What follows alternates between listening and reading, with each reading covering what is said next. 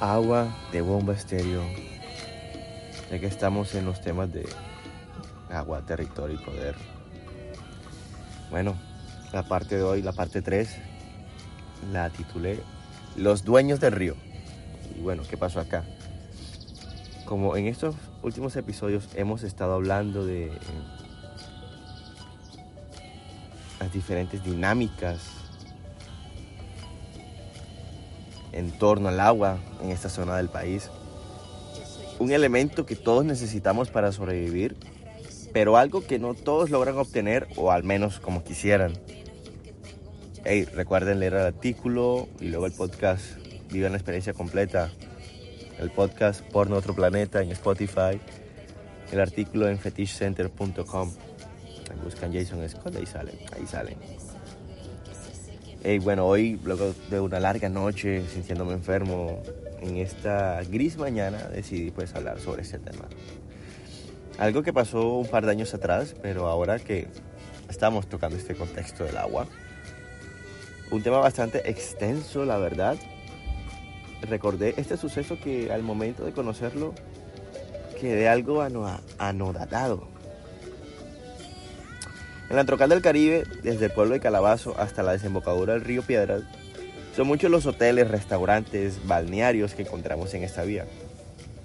Ofrecen sus servicios de estadía, comida, bebidas y claro, la oportunidad de bañarse en el río o en las piscinas de sus instalaciones.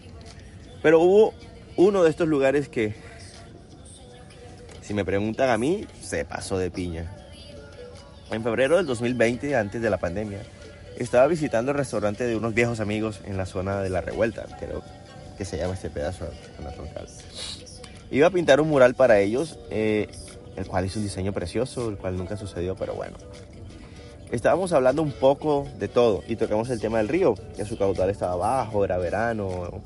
Y bueno, me comentaron que cientos de metros arriba, un kilómetro, no sé cuánto, un hotel había construido una represa con el fin de crear una especie de piscina en el río para el disfrute de sus visitantes. De inmediato pensé como, puta, ¿qué? Debes estar bromeando. Y bueno, me comentaron y busqué un poco en internet y esto fue lo que encontré.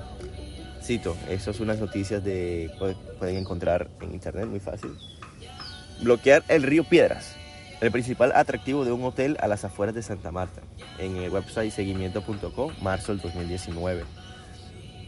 Cito, es bien sabido que Santa Marta es una de las ciudades que más padecen una grave crisis de suministro de agua potable y que sus ríos están protegidos por una de las pocas corporaciones que se encarga de cuidar el medio ambiente en Colombia.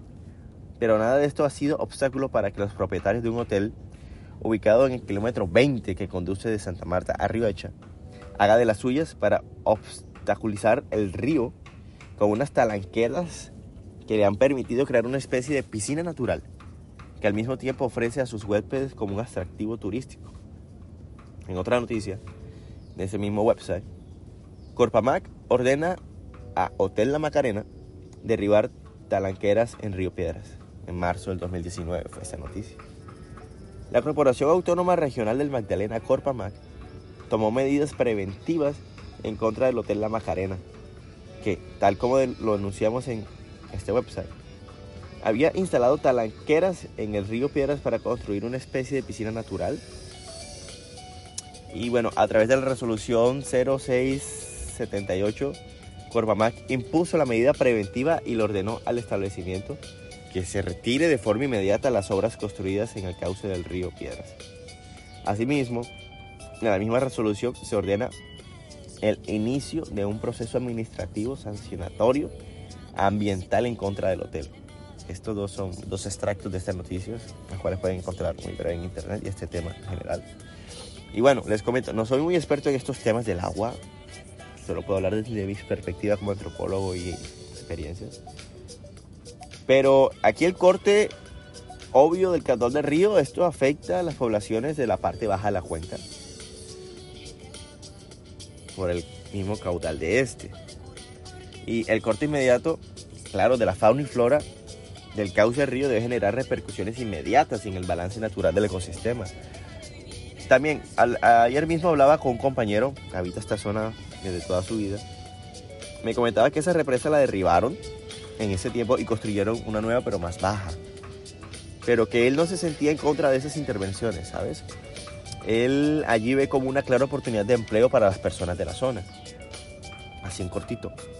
Y bueno, así vemos brevemente diferentes perspectivas del uso del agua, obtención y representaciones de este líquido en la zona Cabito, como venimos hablando en los últimos posts.